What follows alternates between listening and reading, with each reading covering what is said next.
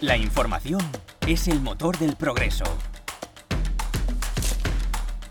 Los medios son nuestra ventana al mundo para analizar el presente y entender el futuro. Los sectores más relevantes de la actualidad en un espacio de debate y opinión. Bienvenidos a la tertulia de ITNIC. Bueno, bienvenidos una semana más a la tertulia de ITNIC. Como cada semana estamos aquí. Uy, ¿me escucháis? ¿Sí? Sí, vale.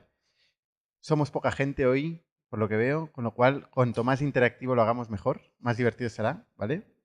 Como sabéis, hacemos tres, eh, tres secciones. Bueno, ITNIC, para el que no los conozca o nos conozca, eh, es una holding, se dedica a empezar negocios en Internet, invertimos en startups en early stage y gestionamos nuestras compañías, que actualmente es principalmente Factorial, ¿vale? También tenemos un espacio de coworking eh, aquí a vuestro alrededor, ¿vale?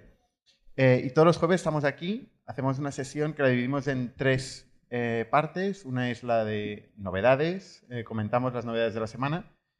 la otra es de 0 a 1, cómo los negocios van de 0 a 1 y las preguntas que nos manda la gente alrededor de este tema. Y la tercera sección es de pitches, que vamos a volver a reiniciar, ¿vale?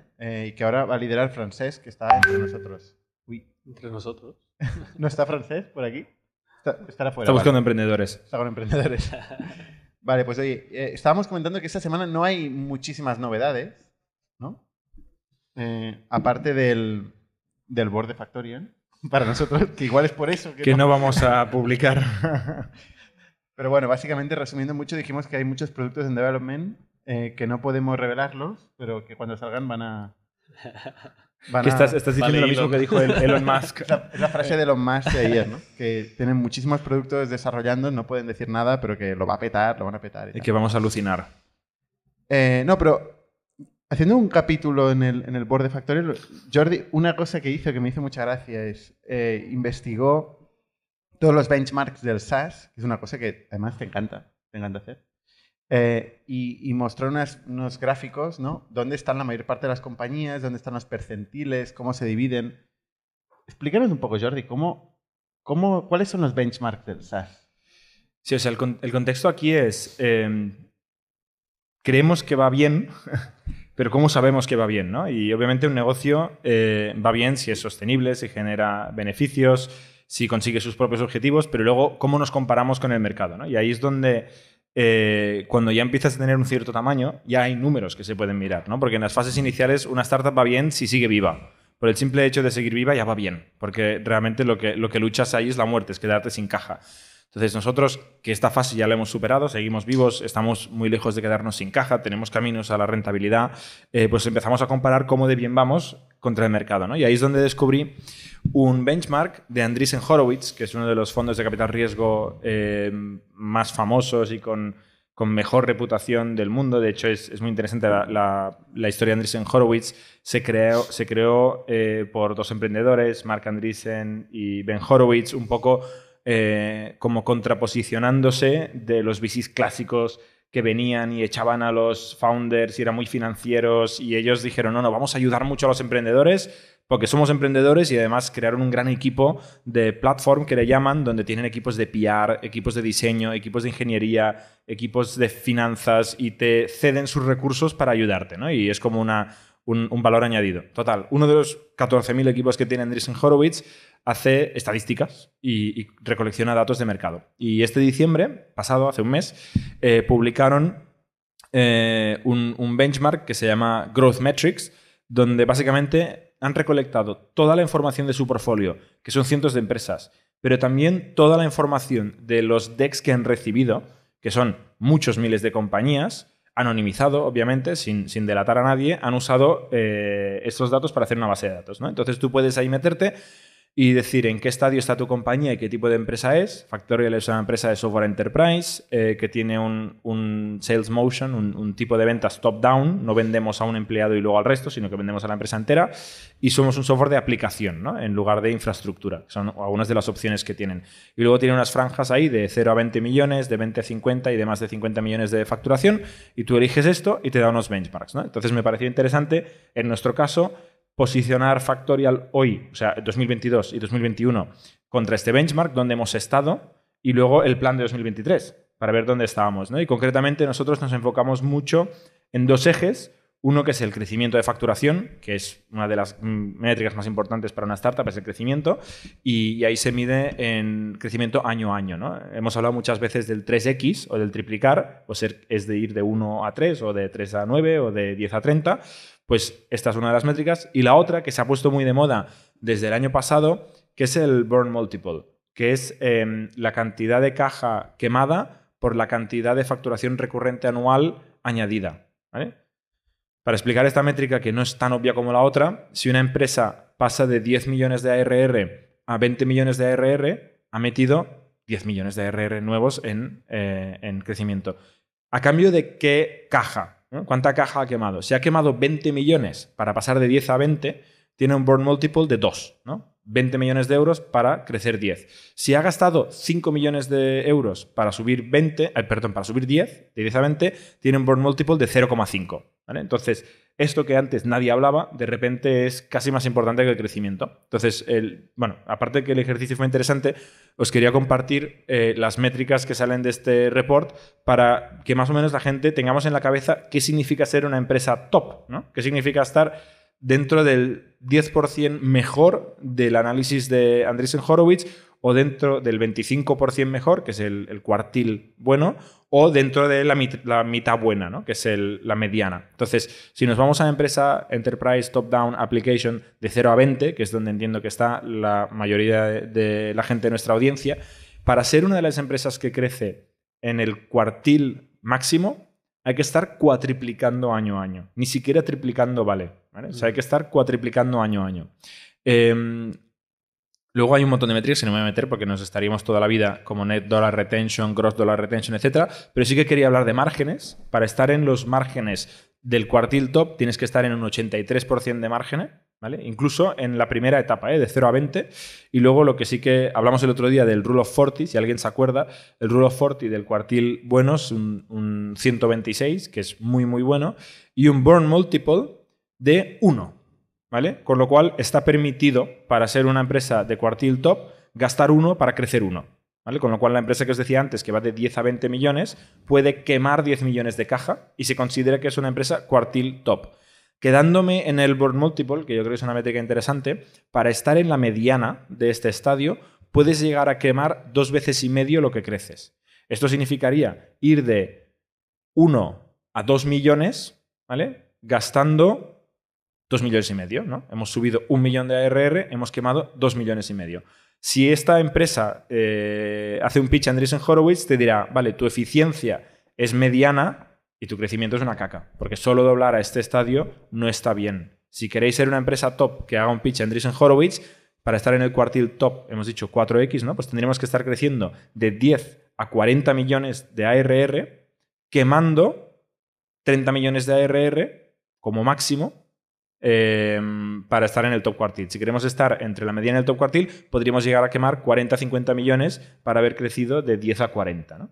no sé si os habéis hecho un lío, pero, pero bueno, yo estos números los tengo muy interiorizados. Cuenta dónde está Factorial en este benchmark. Vale, nosotros no estamos en este segmento, estamos en el segmento de empresas un poquito más grandes, donde la expectativa de crecimiento ya no es tan bestia. Obviamente es muy fácil, bueno, no es muy fácil, pero se puede crecer de 1 a 10 millones de euros en un año, crecer de 50 a 500 millones de euros en un año, eh, no conozco ninguna empresa que lo haya hecho, es una locura. ¿no? Entonces, a medida que creces, el crecimiento se va moderando.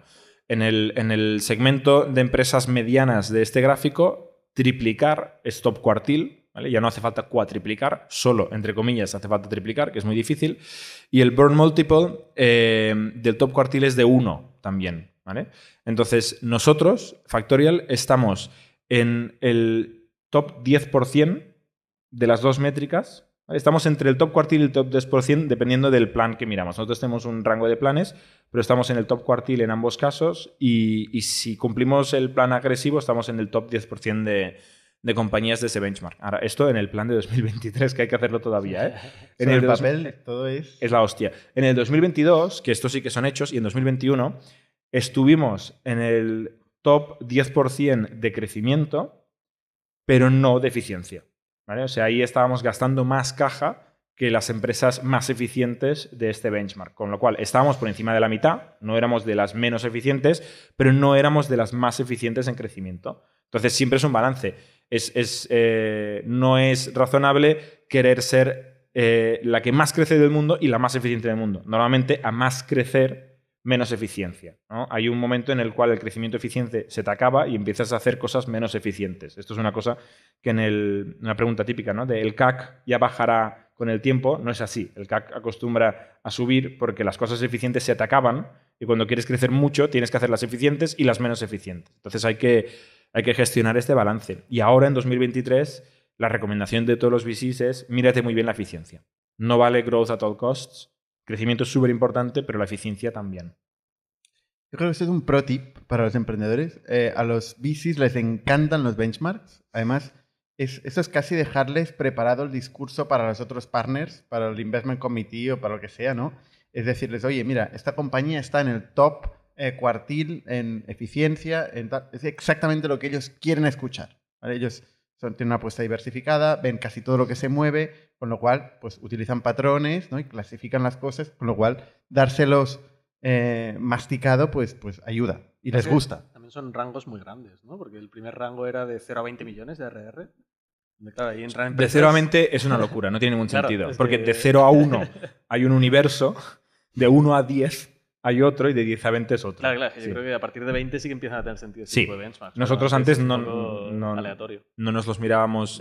Porque, insisto, yo creo que cuando estás cerca del 0, el benchmark es estar vivo. O sea, estar vivo ya es un, es un éxito de la hostia.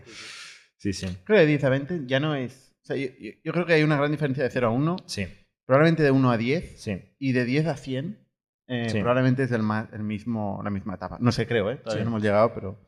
Yo lo comparto y, citando a, otro VC que hace contenido muy bueno, que es Jason Lemkin, eh, él hablaba de 0 a 1, de 1 a 10 y de 10 a 100.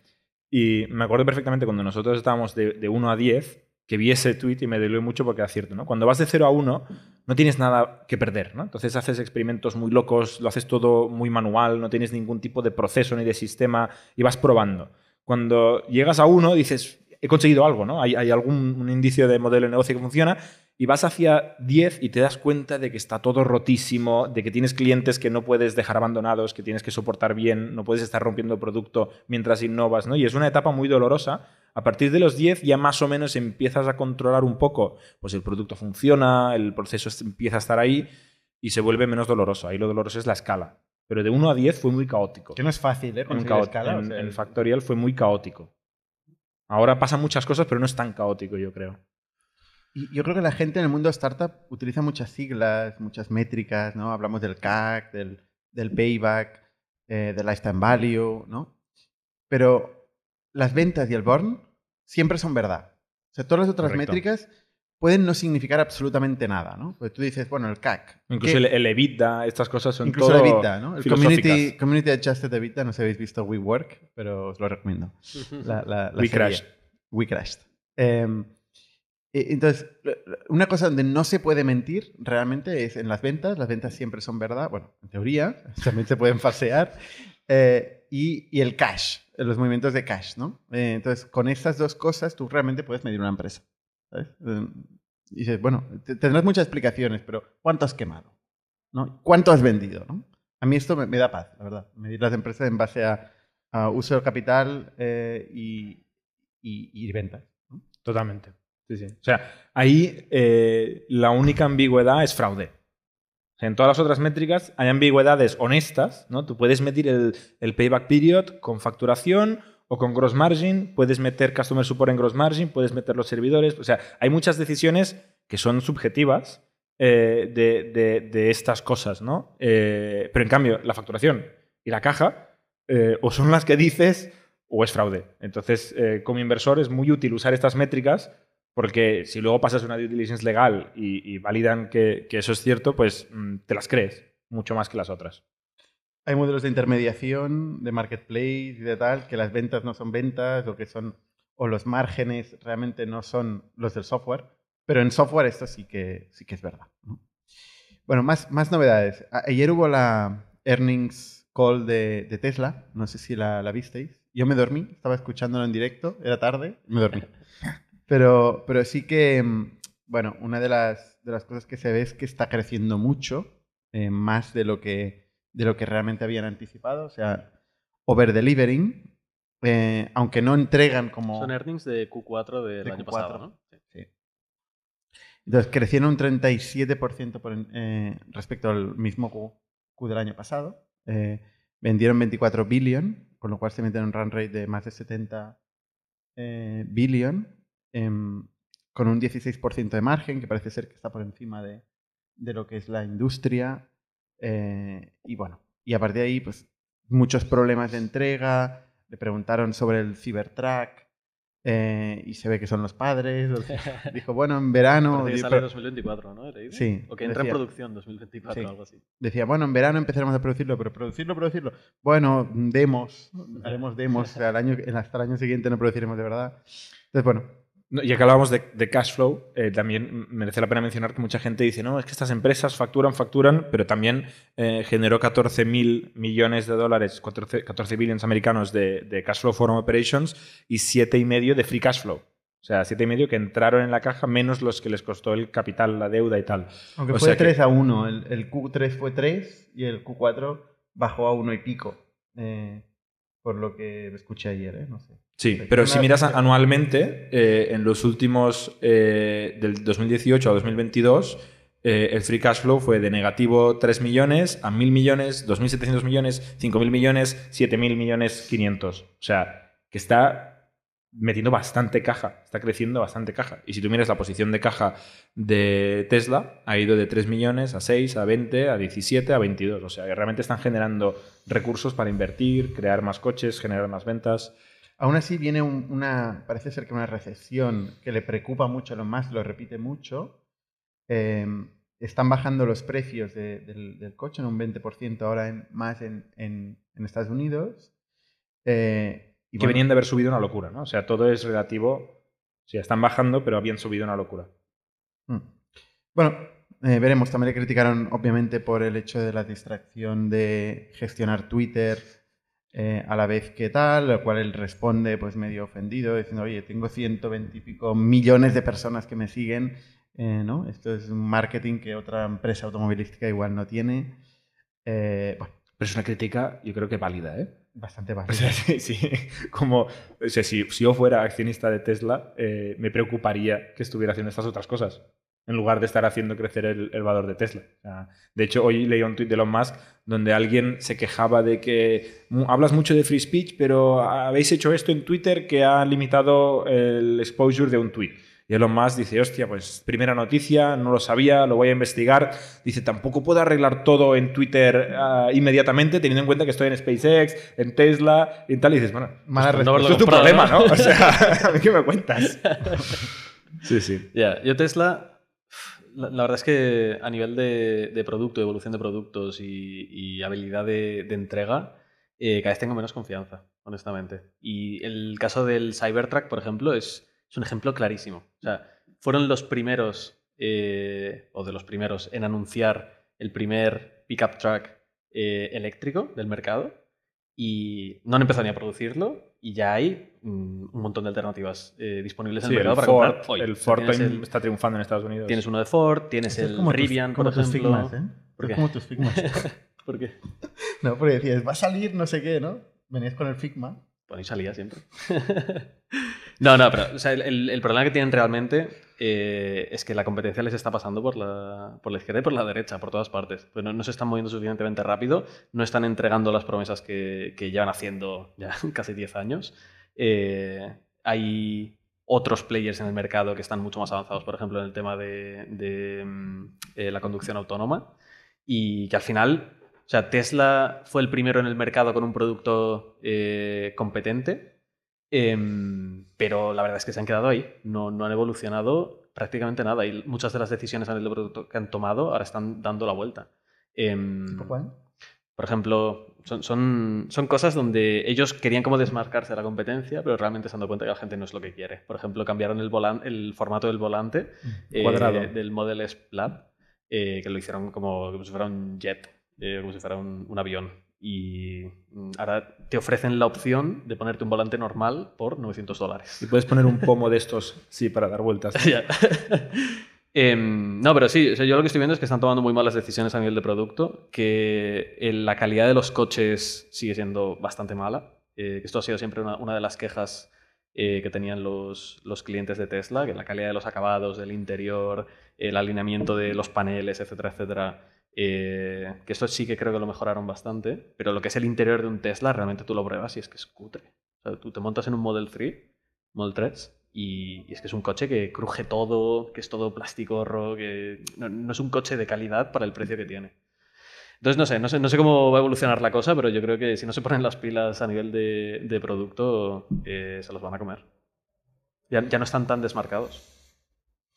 Hablando de, de Twitter, em, hostia, yo no sé si habéis visto la, la entrevista que Lex Friedman le ha hecho a MrBeast. Y, y ahora uno con Twitter, que MrBeast, el- uno de los creadores de contenido más importantes del mundo a día de hoy, Creo o, que es el o número el que uno. más, Creo que ahora es el número uno. el número YouTube. uno, eh, se ofrece para, se ofrecía para ser el CEO de, de Twitter eh, y además iba en serio, o sea, iba muy en serio. Y realmente no está out of the question, eso es lo que respondió Elon Musk, y se ve que se han encontrado y que lo están, están hablando seriamente. Pero es que después de escuchar la entrevista con, de, de MrBeast, con, o sea, de Lex Friedman a MrBeast, yo me doy cuenta de que este tío es un verdadero, una verdadera máquina. Es, es, un obsesivo, es una persona que se obsesiona en la audiencia, entiende muy bien a quién le habla, empezó a generar contenido con 17 años en su casa, o menos, bastante menos, eh, en su casa y con un objetivo muy ambicioso como founder de una startup top percentil, 10 Uno, seguramente. o uno, en crecimiento. eh, y, y- y con este objetivo se, se ha mantenido. O sea, ha tenido la resiliencia para obsesionarse con este objetivo, para, para comunicarlo abiertamente. Eh, ha sido capaz de, de ir aglutinando, bueno, ir consiguiendo eh, éxito vía iteración, experimentación, matando lo que no funciona, haciendo double down o más eh, en lo que sí funciona, generando un equipo que además le, le ha pasado las mismas cosas que le pasan a un founder, ¿no? Que es que dice, bueno, voy a buscar gente senior. Ahora que tengo recursos, ha fichado gente senior de Disney, de aquí, de ahí. He dicho, hostia, esta gente no, no me entiende. Los ha despedido a todos. Y al final ha acabado fichando gente como él, gente A joven, colegas. medio loca, A sus, sus colegas. colegas. Sí, sí, la verdad es que ha fichado a sus colegas y, y a otra gente y les ha explicado lo que él ve y, y sí, sí, los ha moldeado. Tiene un equipo más de, de más de 100 y pico personas generando contenido, invirtiendo burradas en, en cada vídeo que hacen, eh, reinvirtiendo todo, o sea, en vez de buscar rentabilidad, él tiene muy claro el objetivo dónde va eh, y generando la audiencia más grande de- del mundo actualmente. Eh, o sea, la Super Bowl no genera tanta, tanta audiencia como, como genera MrBeast con sus vídeos. O sea, la Super Bowl genera la misma audiencia que un vídeo de MrBeast. Pero él hace un montón al año y Super Bowl solo hay una. 100 millones de, de- de- de personas, de visualizaciones. Y además el, el tío explica pues a nivel personal cómo se ha ido quedando solo, pues como sus amigos pues han ido teniendo otros objetivos y él ha mantenido esa obsesión y ha ido buscando gente y, y gente más más arriba, ¿no? Que le inspire y al final pues eso, ¿no? Eh, hasta ahora pues Elon Musk es, un- es una persona que, que le inspira, ¿no? Eh, yo creo que, ostras, eh, tiene 24 años, ¿eh? O sea, estamos hablando de una persona que tiene un, un futuro un futuro interesante y que además entiende muy bien el gran consumo, entiende muy bien la audiencia, las marcas y está generando marcas de gran consumo, una hamburguesería, eh, ¿no? marcas di- Una distintas, marca de snacks. de snacks y tal, y, Saludables. y cada una de ellas, pues del primer día tiene millones y millones de, de fans, ¿no? Eh, o sea, no sé dónde va a llegar, pero Bueno, está aplicando el- la jugada de las Kardashian, ¿no? Pero a, a YouTube. Yo, yo- yo creo que es de los pocos que. Y has dicho una cosa antes que, yo creo que has dado en el clavo, eh, que es que él tenía esta ambición de serie, ¿no? Porque muchos youtubers han sido exitosos de forma completamente accidental. O sea, es gente que le gustaba hacer vídeos porque le gustaba jugar a videojuegos y enseñarlo y, y lo que sea. Eh, pero habla- pensando, por ejemplo, en el que fue eh, el top 1 del mundo eh, durante un montón de años, que fue PewDiePie. PewDiePie. Eh, pero él se quedó así. Se quedó así porque, claro, él nunca lo había hecho con, con perspectiva de, de montar aquí un, un negocio de. De hecho, de parecía que le, billions, le ¿no? molestaba Totalmente. ser sí, famoso sí. y rico y que todo el mundo hablara de él. Tuvo un montón de problemas eh, psicológicos con ello, eh, se tuvo que mudar de, de varias casas y, y una serie de historias. Es como que no, no le gustaba el, eh, la repercusión que estaba teniendo y MrBeast es como todo lo contrario. Yo Sí, creo sí. que es de los primeros casos donde se ve que la intención era esa desde el principio y que le funciona. ¿Sabes? Hasta ahora hemos tenido sobre todo casos de, de gente que ha crecido de forma orgánica, pues por cómo eran y por, por lo que hacían, pero no, no necesariamente porque querían. Es que la gente de contenido parece que sea malo buscar el crecimiento. ¿no? La mayoría dice, no, no, a mí me da igual. A mí las métricas, los subscribers me dan igual. Que es lo que decía Lex Friedman, que es el que le entrevistaba. Dice, no, yo quiero generar curiosidad en el mundo, no sé qué. Y el otro dice, 100 millones de vistas, 120, 150. Además dice eh, todo el rato, esto que estás diciendo es muy técnico, tu audiencia no va a entender. Que- A, a mí lo que más me gustó, también escuché este podcast eh, con, con Lex Friedman y MrBeast.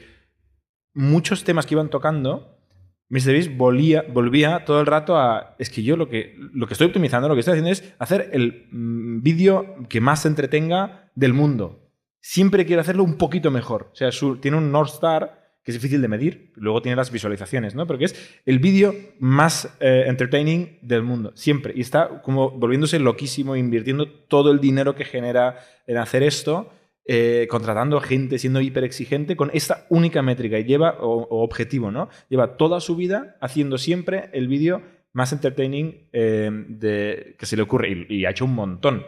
Y luego esto se traduce en visualizaciones, dice que el tema de los subscribers no tiene ningún valor hoy en día, que lo que tiene el valor es cuánta gente ve los vídeos y él va como a, a por 100 millones de es visualizaciones. algoritmo todo.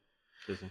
Sí, sí. Y es una persona que ahora tiene cientos de personas. Si cuentas las hamburgueserías y los snacks y tal, eh, cientos de, de personas a su cargo, volvemos, eh, con 24 años eh, y con muy poquita experiencia. O sea, que de ha crecido muy rápido. O sea, ha, ha ido muy rápido. ha- habla, bueno, primero que ha fichado un CEO, una persona que le ayude, o sea, tener la humildad de buscar a alguien que le ayude a la- en la parte de gestión, y habla de, del- del empowerment como su gran descubrimiento, que yo es que lo, lo- o sea, estoy totalmente de acuerdo. Uno de los grandes descubrimientos de la gestión es cuando consigues dominar esta técnica de, él le llama cloning, ¿no? Cuando consigue clonarse, ¿no?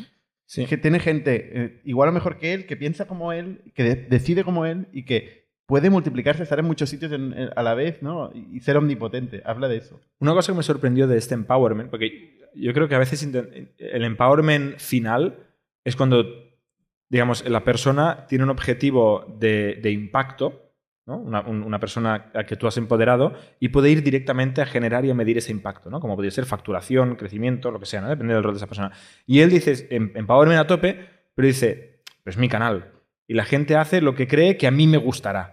¿Sabes? O sea, no tienen libertad de sacar un vídeo y a ver qué dice el mercado. Dice, no, no, tú tienes que enseñarme a mí el vídeo que a mí me guste y yo diré, vale, este. O sea, que es un empowerment raro, ¿eh? Es un es la empowerment particularidad. muy personi- Pero, eh, personalista y él dice, es mi canal. Seréis 400 empleados, pero es mi canal, sale mi nombre, sale mi cara y soy yo el que decide el vídeo que va. Y es lo que le ha funcionado también. No, no. Pero mm, eso tiene diferencia de una derecho. startup que se puede llegar a racionalizar, se puede generar una regla de racionalización de cuál es el objetivo.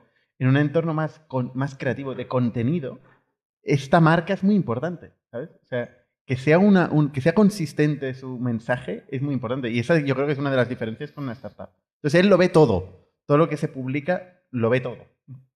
Bueno, Es que sale, sale él. O Es sea, lo contrario de lo que hacemos nosotros. Sí, ¿no? sí.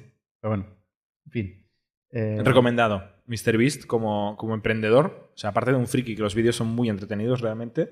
eh, es- Y- y además- persona es interesante. Tiene una cosa curiosa también que es que es. O sea, hace también como nosotros, ¿no? O nosotros hacemos como él, no sé. De, explicar todo lo que aprende. Explicar todo lo que aprende. Entonces, aparte de la marca MrBeast de cara a su audiencia, hay la marca MrBeast empresa, la marca MrBeast de emprendedor, ¿no? Porque el tío es muy transparente y además es muy consciente de que nadie le puede ganar en su juego. Es curioso, ¿no? Y dice, hostia, pues, igual puedes hacer otra cosa, pero en mi juego no me vas a ganar, ¿no? Y lo explica todo. Es curioso. Bueno, oye, ¿tenéis más, ¿tenéis Sí. más temas? Antes yo me he reído porque has dicho, pues la, la caja y la facturación eh, no se puede, no- esto no, no- no te equivocas, ¿no? Y me he reído porque tenía aquí abierta una pestaña de, de una historia que ha sacado un grupo de investigación que se llama Hinderberg Research, que acusan, ¿vale? O sea, allegedly, según ellos, acusan al grupo Adani, ¿vale? Adani eh, es el apellido de Gautam Adani, que es una de las personas, de las cinco personas más ricas del mundo.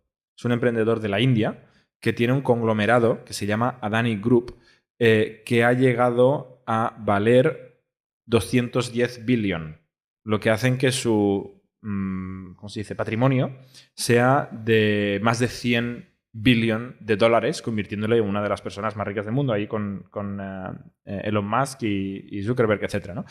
Pues este research eh, le acusan de haber manipulado el precio del stock, eh, de haber empezado a hacer operaciones entre compañías del grupo en, países eh, muy ofuscados, y, pero hasta un nivel donde ha pasado de, pocos billion o de, cientos de millones a, a 200 y pico billion de valoración de la compañía, y según ellos, no hay nada. Dicen que parte del research ha sido ir a buscar empleados, ir a buscar clientes, ir a buscar como lo, real, lo material, y que siempre hay una ventanilla que te manda otra ventanilla, que te manda otra ventanilla, pero que no consiguen encontrar la mitad de las actividades que, este tío dice que, que- que realmente gener- gestionan la empresa. ¿no? Si esto fuera cierto, es eh, más grande que Enron y más grande que... FTX. Eh, más grande que FTX, por un orden de magnitud. FTX eran entre 10 y 30 billion. Eso son 210 billion de, de cotización. ¿Y cuál es la otra? Madoff. Madoff, que es la que acabo de ver el documental ahora en Netflix. Hostia, ves Eh, todo lo que te recomiendo, tío. Bueno, porque confío, confío en tu criterio. Me hace ilusión. Pero bueno, o sea, voy a seguir esta historia porque tengo una curiosidad extraña por las grandes historias de fraude y, y realmente pues eh, vamos a ver qué pasa con estos 220 billion de capitalización que parece ser que son eh, potencialmente fraude. ¿no? Y han pasado creo que 72 horas del anuncio y nadie del grupo Gaudani ha contestado a ninguna de las alegaciones o preguntas que les han hecho. No significa nada, pero bueno, es lo que sabemos hasta ahora. Ya, ya os iré contando. Y una cosa que está en nuestro grupo de WhatsApp, eh, que no es una noticia, pero que me ha flipado, es lo que Masumi, que es un es socio de INNI, que a veces está por aquí, pero la verdad es que nunca participa en la tertulia, lo traeremos un día. Él es, es doblador profesional, ¿no? Y nos mandaba... Actor de doblaje. ¿no? Actor de doblaje. Bueno, para que la gente sepa lo que es. Perdón, un doblador y actor de No, doblaje. no es lo mismo, ¿eh? ¿No es lo mismo? Cuidado, se va a enfadar, no se va a enfadar. Perdón. Eh, pues nos mandaba eh, vídeos... Tienen, tienen como un sindicato muy poderoso, ¿eh? No te Lo metas sé, con lo ellos. sé, lo sé. Se reúnen aquí en, este mismo, en esta misma sede. Em, y, y mandó un vídeo donde, utilizando Generative AI, o sea, vo- mm, voz generada artificialmente con AI, eh, ostras, era capaz de doblar cualquier cosa, ¿no? Que, es- que es una, una cosa que evidentemente está todo el día siguiendo porque imagino yo que le debe aterrorizar, ¿no? Porque Bueno, él dijo el fin de mi trabajo, ¿no? Literalmente dijo, esto es la muerte al trabajo del, del actor de doblaje. Servan, ¿nos puedes poner el vídeo que, que subió en WhatsApp ayer Masumi? ¿Es posible esto o no? ¿Tenemos los medios? Es incluso probable. Venga, ¿Cómo vamos. se moja? Masumi, que por cierto es la voz de Harry Potter, de Anakin Skywalker, Sí, sí, es uno de los de actores Ky- de doblaje. top. Kylo, Kylo Ren también, o sea, de muchos, bueno, y muchos otros que no conocemos, ¿no? Pero speak like Joe Biden. Maybe you think I'm using a text to speech to speak like Joe Biden, but no, I'm not. I'm just speaking, and Joe Biden is talking through me. This is amazing. No, Esto- pero y luego decía otra cosa, ¿no? Había otro. Había otro, un, fichero po- de un poco audio más para- arriba, sube, sube. No es un vídeo, es un fichero de audio. Es un ese. fichero de audio, el audio. Joe, Joe Itnick. ¿Lo ves o no? Eso es Masumi en tiempo real cambiando su voz, no él, sino la inteligencia artificial a la voz de Joe Biden. Pero bueno, Ve- 22.16 de la noche, muy aburrido estaría mandan- mandando esto, pero joder, o sea, esto lo, lo hacía en tiempo real. En tiempo real. O sea, en tiempo real estaba utilizando una voz de una tercera persona. En el caso de Joe Biden, pues hay mucho, hay mucho registro, pero se puede hacer esto con muy poca muestra de una persona, lo cual acojona. Eh, Tampoco, o sea, decir que tampoco es 100% eh, realista. bueno, No. pone, po- pone Ha, habido una parte del, del audio que hemos puesto, por ejemplo, que se notaba un poco robótico. Bueno, pero es que esto es real time, ¿eh? eso era en tiempo real. Esto lo está haciendo Sí, él sí. en un vídeo real pero bueno, time. el resultado es este. Eso es lo que quiero decir. Y hay otro problema que tiene, y es, por ejemplo, en el audio que, que mandó, que dice Itnik, claro, Joe Biden no ha pronunciado nada similar nunca. Entonces, las palabras así muy custom, como nombres de personas, quizás, nombres de empresas, etcétera, etcétera, eh, yo creo que es la última milla que, que también va a costar bastante llegar a ella. ¿eh? Para tener algo así en sistemas de producción, eh, o sea, tienes que entrenarlo. Hi guys, this is Joe Biden speaking. I would love to be invited to your evening podcast, which I heard is awesome, and to talk about my startup United States of America. Muy random, pero oye, no, no, es, es interesante, es interesante.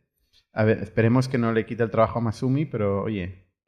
Pero bueno, eh, ya salió que mm, hace, hace tiempo, además, eh, me parece fue Bruce Willis, que ya vendió los derechos Ah, sí. suyos de imagen para aparecer actuando en, en películas donde nunca va a aparecer. Deepfakes. nunca o va sea, para que le hagan deepfakes y le paguen un royalty y ya es- está. Y esto será. ¿A quién se lo vendió? No lo sé, a una productora seguramente, no, no lo sé. Em, pero ya está pasando y yo creo que esto pasará cada vez más. Y las caras que vemos ahora de los actores, eh, yo creo que las seguiremos viendo décadas y décadas exactamente iguales. Esto va, va a ser bastante loco. O sea, vender tus derechos antes de morirte de lo que van a utilizar después, ¿no? Como una especie O- de o renta an- vitalicia. O antes de hacerte bien. Bruce Willis ¿sabes? niega el rumor de que haya vendido los derechos de su cara. No os fiéis de este podcast, es todo fake news. Eso me pasa por buscar. ¿no? ¿Cómo hace Con lo bien que habíamos quedado.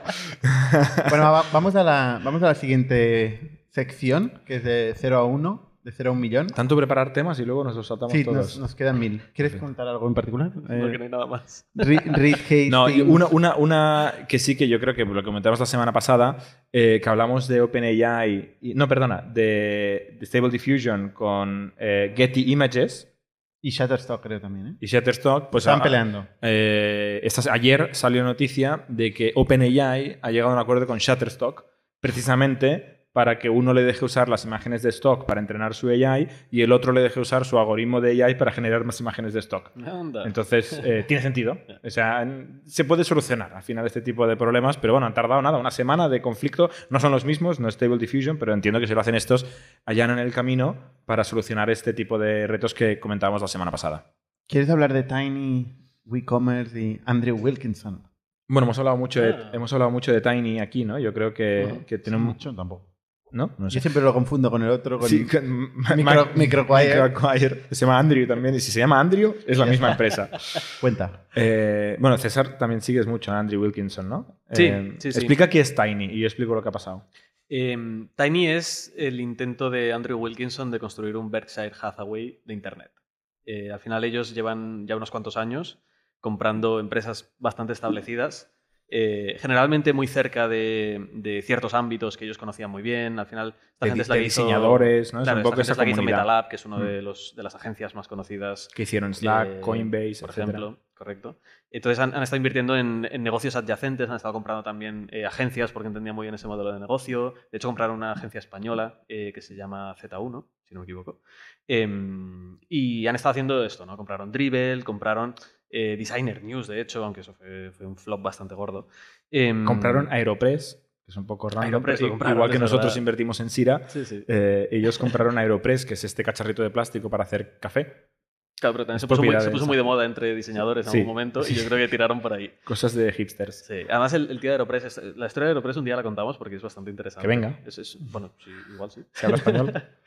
Em, total, que es, es como un holding eh, que ha ido comprando empresas de Internet eh, con el objetivo pues, de hacerlas más eficientes, hacerlas crecer, etcétera, etcétera. Un poco siguiendo la estrategia de, de Berkshire Hathaway.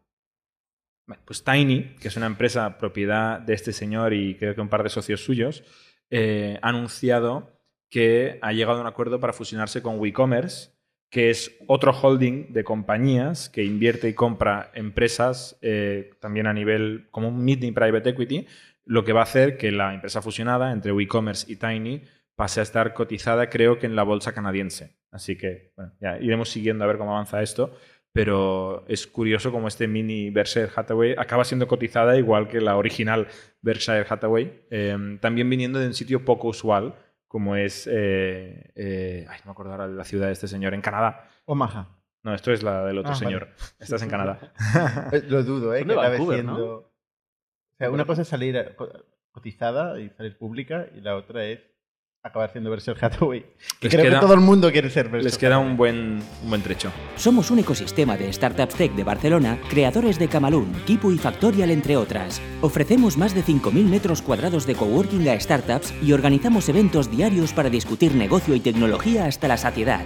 Desde ITNIC Fund invertimos en equipos con capacidad de construir grandes productos y negocios. ¡Te esperamos!